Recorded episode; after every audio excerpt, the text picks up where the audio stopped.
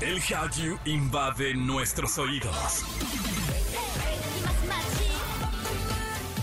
Súbete a la ola coreana. Caras bonitas y coreografías perfectas. Aquí comienza Exa K-Pop con Opa Kim. En Exa FM 104.9.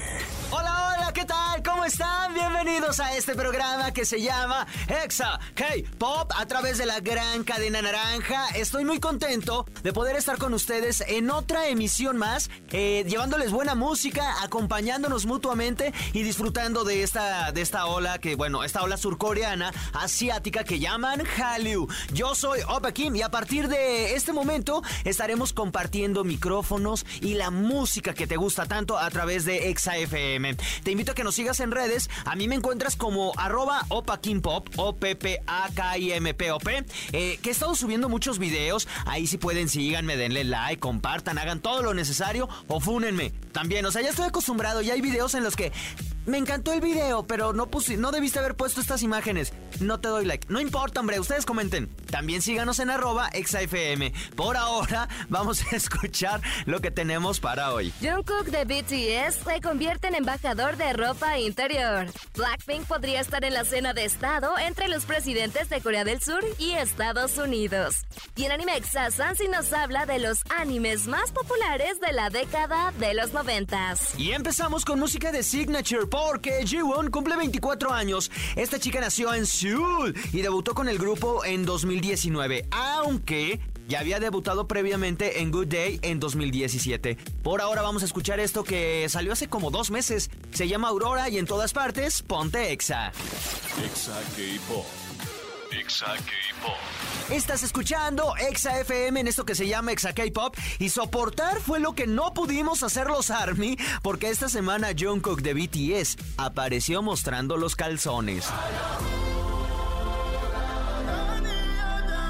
Klein anunció oficialmente que Jungkook había sido seleccionado como nuevo embajador global de la marca Calvin Klein Jeans y ropa interior. Jonathan Botlomi, director de marketing global de Calvin Klein, comentó: "Nos enorgullecemos de identificar talentos relevantes a nivel mundial cuyo impacto cultural y valores se alinean con los nuestros. Jungkook es uno de los artistas más populares del mundo. Posee una rara habilidad para conectarse con audiencias internacionales a través de su música y su estilo. Somos afortunados y estamos emocionados de que se una al equipo de Calvin Klein. Por ahora solo mostraron unas fotos donde luce los jeans de la marca, una chamarra y otra mostrando el abdomen, pero el ARMY está esperando más fotos y en los comentarios al menos de lo que pude ver porque luego van a decir, lo estás sexualizando. No, los comentarios es, ya queremos ver las fotos en ropa interior. Así que ah, no, no sé cuándo lo vaya a lanzar. Por ahora vamos a escucharlo. Esto es de Jungkook y en todas partes, ponte Exa.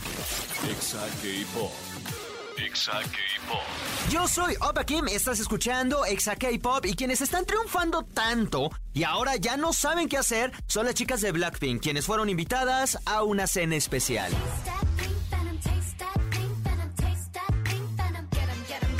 Blackpink ha sido invitado a actuar en una cena de estado del presidente de Corea del Sur, Jun Suk Yeol, y el presidente de Estados Unidos, Joe Biden.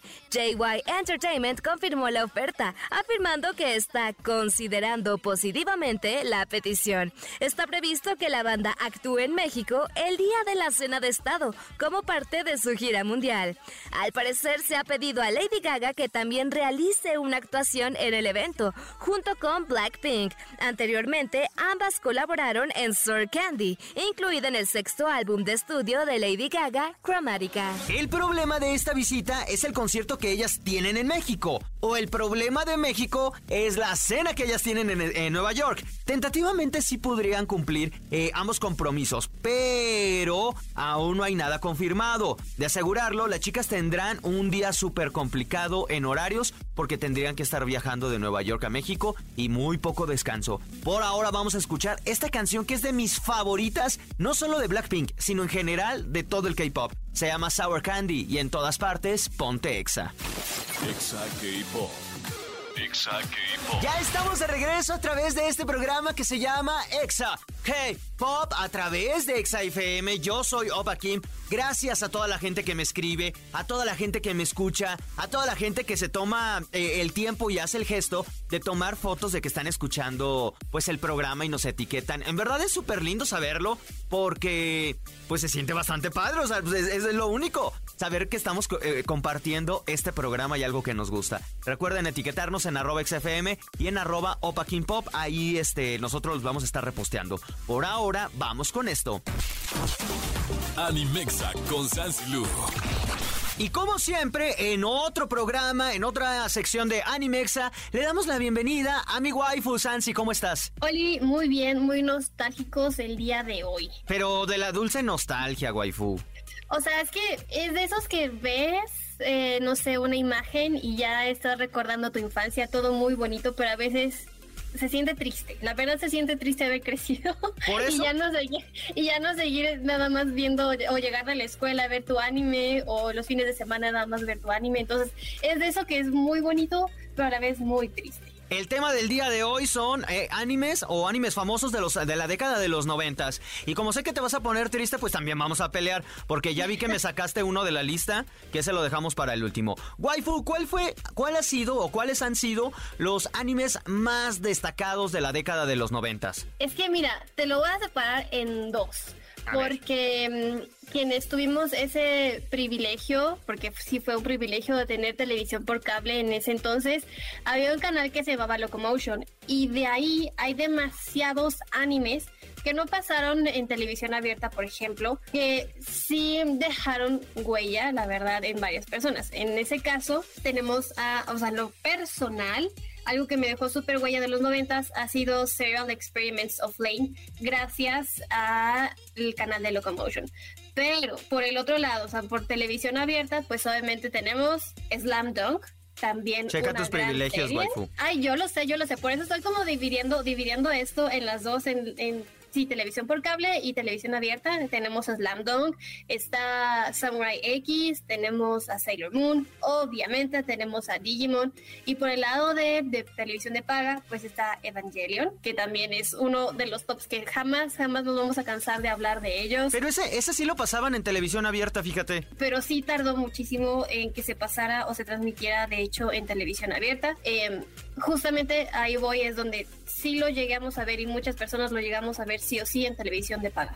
Sí, es que justamente de esto eh, está bien raro el tema, porque la eh, animes exitosos de la década de los noventas, yo le decía a la waifu, por ejemplo, Dragon Ball salió en los ochentas, pero yo lo conocí en los noventas porque antes también recordemos que la forma de consumir eh, anime pues no era tan sencillo como ahora. Ahora ya hay muchísimas plataformas, hay internet, tú puedes buscar los animes que quieras de la temática que encuentres, todo lo, todo está más accesible. En la década de los noventas no era así, el mundo era muy diferente. Y por ejemplo, en mi caso, Dragon Ball, yo pensaba que era de los noventas y solo llegamos a Dragon Ball GT. O sea, Dragon Ball Z y Dragon Ball GT. Después de ahí regresaban otra vez a Dragon Ball Z. Sí, pero ah, es que depende de en qué estricto sentido estamos hablando de animes de los noventas, si fueron transmitidos en los noventas o si su primera, bueno, transmitido aquí en México, o, en México, o si su primera transmisión o que empezaron a trabajar en ello, ya sea en manga, en anime, como sea,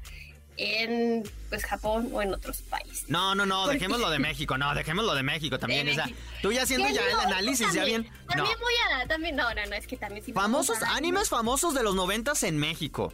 O en Latinoamérica, sí.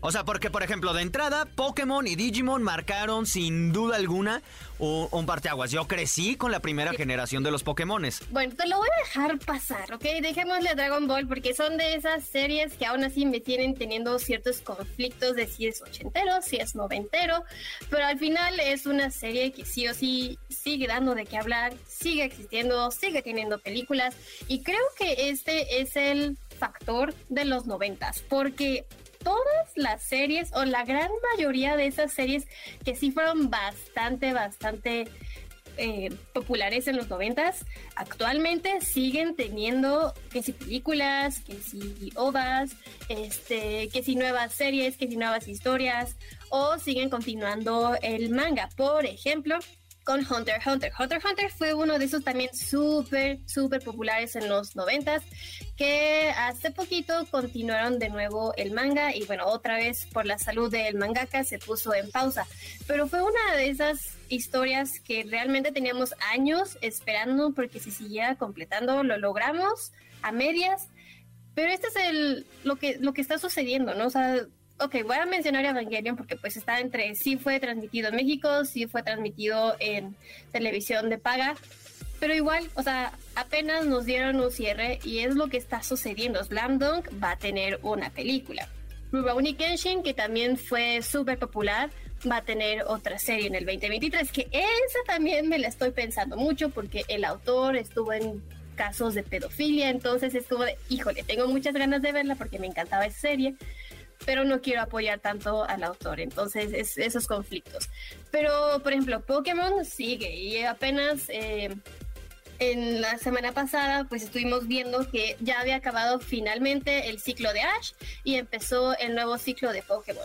Digimon, supuestamente, supuestamente yo había creído que ya había terminado, pero ahora van a ver otra nueva serie de Digimon, entonces esto no para, no para. Los animes de los 90, siguen actualmente Sailor Moon, yo estoy muy emocionada por la próxima película. Y es como de, ok, qué bueno, o sea, qué bueno que tuvo tanto impacto porque los 90 creo que fue un gran anime, sobre todo aquí en México también, fue una gran época para el anime, perdón, porque fue donde se dio de qué hablar, se dio como ok, no es un anime, eran caricaturas, en ese entonces le decíamos caricaturas, ahorita ya lo cambiamos a que, ok, sí es un anime, pero pues gracias a eso, los otakus del 2023 somos felices. En aquel entonces, todos estos animes que les hemos dicho y que se volvieron franquicias, estaban compitiendo también contra grandes, grandes caricaturas como Johnny Bravo, o sea, todo lo que era de Cartoon Network todo era muy visto. Hey Arnold, Johnny Bravo, Vaca y Pollito, eh, Batman, uno de los animes, Pinky Cerebro, Renny Stimpy. O sea, había un montón de contenido, pero sí de entrada era, por ejemplo, a lo que quiero llegar es... Renny Stimpy era súper psicodélico, escenas bien fuertes, eh, el, cobarde, el perro, no, coraje, el, perro cobarde, también tenía la historia muy densa. Pero no había problema, porque era, era, eran caricaturas, entre comillas. Con el anime sí. Con el anime era Pikachu, no, yo te elijo, no, ese es del diablo, ese es del diablo. Pues es que es el miedo a lo desconocido, pero déjame decirte algo. Cartoon Network empezó a meter anime ya a su programación. Empezó a meter el Card Captor Sakura, por ejemplo. Ajá. Entonces de ahí es como de, ok, no, no, no somos un canal solamente dedicado a animación o caricatura, sino que también vimos que hay una posibilidad de traer este otro tipo de animación, es decir, anime a nuestro canal y ya si ven, ya no hay tanta competencia porque al final ya lo estás metiendo en tu parrilla de programas, lo ponían en el horario estelar de la noche. Totalmente de acuerdo. Y a partir de ahí luego ya conocimos animes que ya se, se, se volvieron todo, o sea, fueron como ya más invasivos. Ahí estaba Yu-Gi-Oh, Beyblade, Avatar, después Naruto. Y llegaron poco a poco, pero llegaron. Entonces, lo cual se agradece si ustedes son de la década de los noventas, compártanos cuáles fueron los, los animes que marcaron sus vidas, con los que crecieron. Estoy súper seguro que muchísimos de, de aquellos años, cuando fuéramos niños, evidentemente, pues sí crecimos con todos los que, con algunos de los que les hemos dicho. Waifu, como siempre, muchísimas gracias por habernos acompañado. Recuérdanos tus redes donde te podemos ver, seguir. Arroba Sancilu en Instagram, Twitter, Facebook. De hecho, estoy subiendo algunos cuantos videos de animes viejitos y clásicos que obviamente corresponden a los noventas. Entonces, apóyenme. Sube, sube los mejores, los tres mejores opening de los 90. Y ya, y para que la gente se pelee. Cantados. Ah, no, no, no, cantados, no, no. No, súbelos con así. Yo pondría el, sin duda alguna, también el de Dragon Ball y Pokémon. Ya no sé el tercero cuál pondrías tú, pero ese es mi, mi conteo. Yo, ah, tú, yo te lo dejo como tema. Ok, ya veremos, ya veremos cuál es su. Sorpréndanse. Si no, pues aquí lo tocaremos la próxima semana. Por ahora, muchísimas gracias, waifu. Vámonos con música y en todas partes, ponte Exa. Exa K-Pop. Exa K-Pop. Y hemos llegado a la parte final de este programa. Sí, o sea, ya no va a haber más por ahora.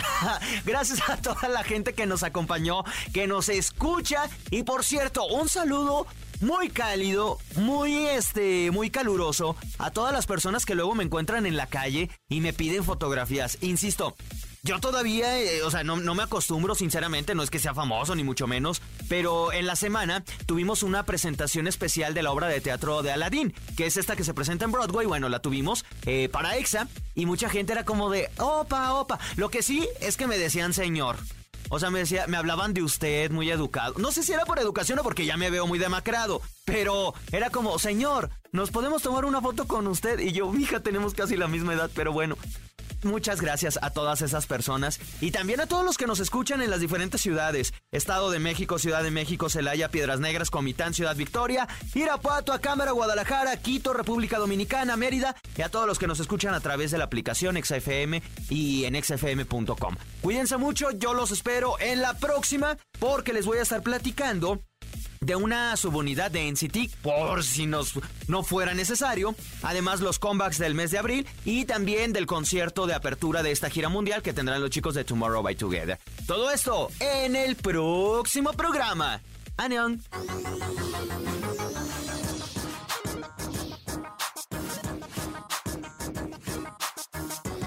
Esto fue Exa K-Pop